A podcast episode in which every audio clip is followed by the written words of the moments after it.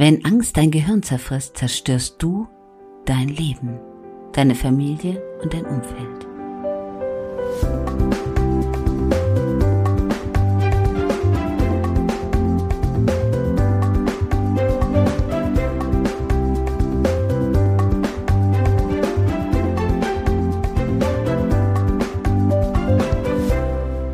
Wenn Worte weltweit Angst auslösen, was passiert dann in unserem Gehirn? Was passiert in dir? Warum verändern wir uns gerade alle und werden aggressiv gegen die Menschen, die wir eigentlich lieben? Unsere Emotionen steigen in uns auf wie eine Lava in einem Vulkan. Wir brodeln förmlich und wissen nicht mehr weiter. Und was macht das denn alles mit unserem Gehirn? Vielleicht fühlst du dich gerade wie gelähmt oder erstarrt, so als wüsstest du nicht mehr, was du denken sollst und deine Gefühle, die machen dich ganz kirre im Körper und du fühlst dich, als hättest du Watte im Kopf. Vielleicht stürmen auch tausend Gedanken auf dich ein und du wirst einfach nur Wirrwarr. Vielleicht gefällt dir einfach nicht, was du siehst, was draußen um dich herum passiert, und du hast das Gefühl, in einem riesigen Angstgebirge zu sein.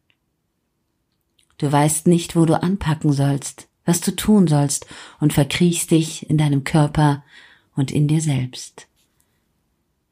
Es ist die Frage, was du tust. Verfällst du in Depressionen, wirst klein und leise und möchtest am liebsten nicht mal vor die Tür gehen. Und wenn, hast du Angst, den Menschen im Haus zu begegnen?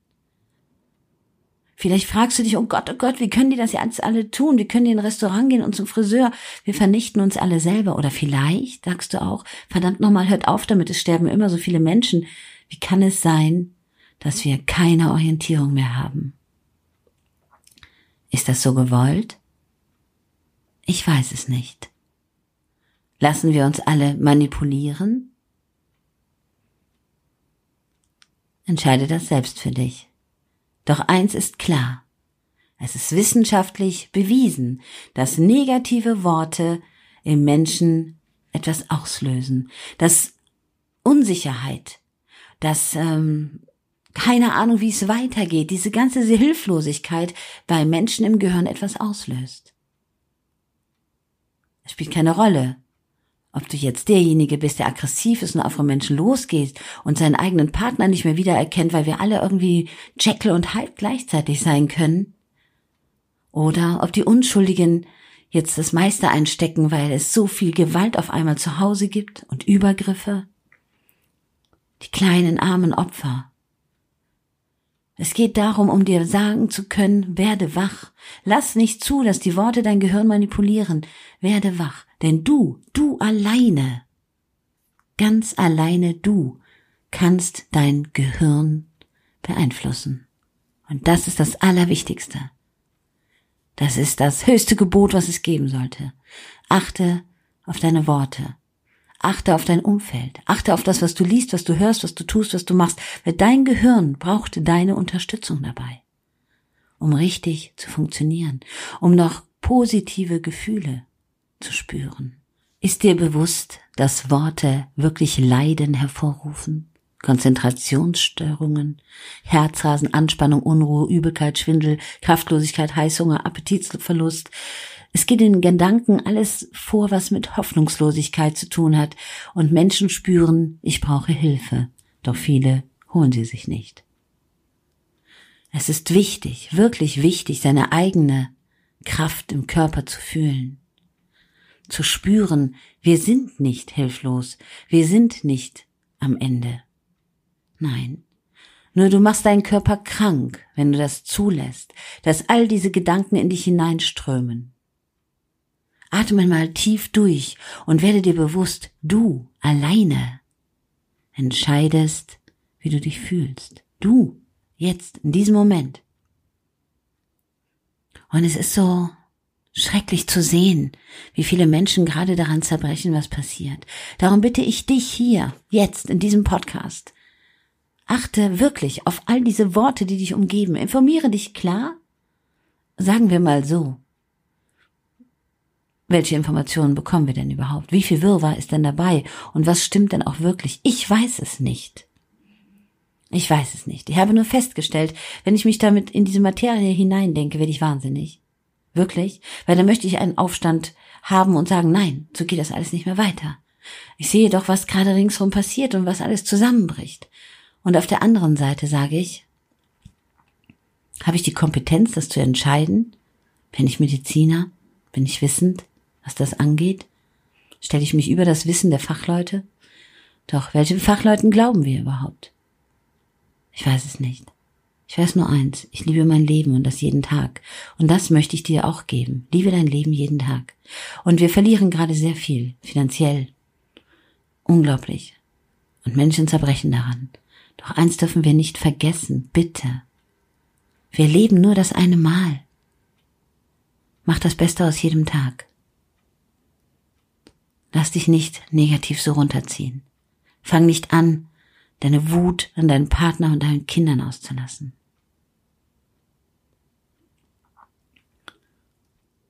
Es gibt Möglichkeiten, dass man sich herunterlevelt. Es gibt so viele Meditationen und Tipps und wisst ihr was? Ich weiß auch nicht, was funktioniert oder nicht. Ich weiß nur, dass die Emotionen in einem hochbrodeln, dass man wütend ist, dass man unkontrolliert ist. Und wenn man das ist, sollte man nicht miteinander reden. Weil dann ist es wie ein Messer, was du dem anderen in den Bauch stichst, auch wenn es Worte sind. Sollte man nicht miteinander reden. Wenn man spürt, dass alles gerade zu viel ist, dass man explodieren möchte, sollte man sich zurückziehen. Wenigstens einen Moment. wenn es zehn Minuten sind. Dass man dann überhaupt ein vernünftiges Gespräch führen kann. Okay, die Zeit ist knapp, zehn Minuten aber du bist aufgekocht. Du bist wie ein Wasserkocher, ein durchsichtiger Wasserkocher, der von oben bis unten brodelt. Alles in dir pocht richtig dann und du bist wütend und dann kommt die ganze Wut und der Frust von der Arbeit, von zu Hause, von draußen, dass du nicht rausgehen kannst, dass du deine Freundin nicht treffen kannst. Alles kommt geballt auf diese kleine, dumme Situation, die vielleicht gerade entstanden ist, die gar keinen Wert hat. Es ist nur das Ventil, was gerade in dir geplatzt ist. Und alles zusammen prallt auf den Gegenüber. Wer auch immer das in diesem Moment ist. Tu das nicht, bitte ich dich. Füttere dein Gehirn mit positiven Dingen. Gönn dir Momente, gönn dir Momente der Pause, die dein Gehirn braucht. Von einer Psychologin habe ich mal einen Tipp bekommen. die in Zusammenarbeit mit diesem Projekt hier gesagt hat, wenn man richtig wütend ist und sich nicht mehr kontrollieren kann, sollte man unbedingt den Raum wechseln, hin und her laufen, weil dieses Brodeln in einem dann leicht abkühlen kann. Es findet Ventile, um rauszubrechen. Laufe im Zimmer, wo du bist, hin und her. Einige Male. Gönne dir die Zeit, weil du zerbrichst sonst gerade Dinge, die du nie wieder reparieren kannst. Konzentriere dich auf das Gefühl deiner Füße. Ja, raus aus dem Kopf. Bewege dich. Trinke kühles Wasser, esse irgendetwas, kaue, bewege deinen Kopf.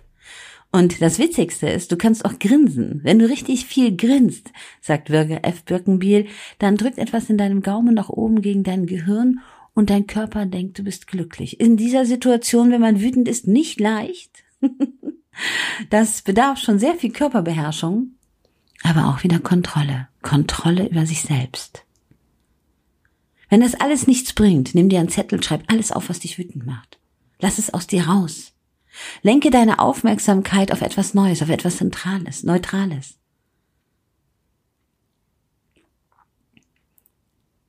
Oder suche dir Hilfe. Das ist nicht schlimm, wenn man zugibt, dass man gerade wütend ist, viel Kummer hat. Bleib nicht unbedingt alleine. Rufe einen Freund an, Bekannte oder die Telefonseelsorge. Sprich über deine Gefühle, über die Situation. Frag dich, wer kann dir helfen? Manches Mal soll es auch helfen, sich zu fühlen wie ein Schauspieler, der gerade nicht so ausbrechen kann, weil er auf seiner eigenen Bühne steht. Es gibt viele Bücher, die zur Lebenshilfe helfen, Meditationen, und ich weiß, in dem Moment, wo man wütend ist, denkt man, die hat sie doch nicht mehr alle, was erzählt die mir denn da?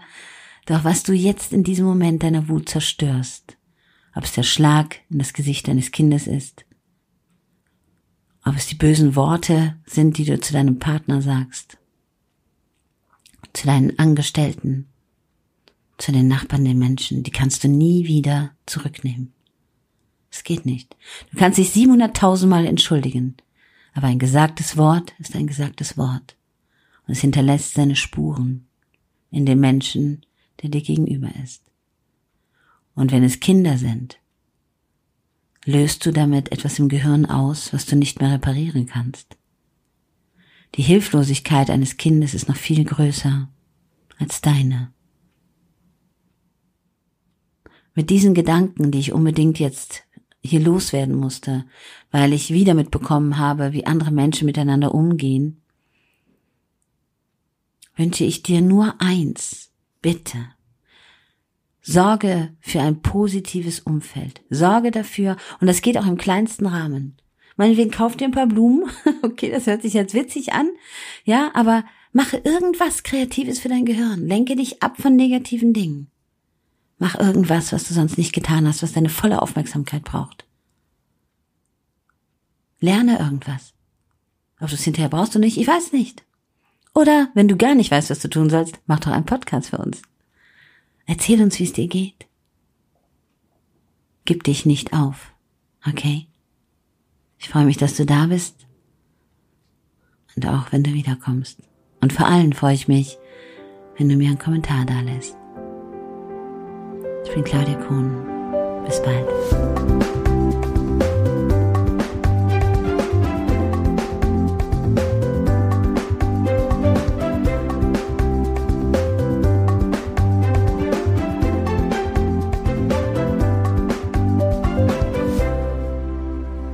Erlebe mit mir zusammen die nächste Episode hier im Seelsorge-Podcast mit Claudia Kohnen.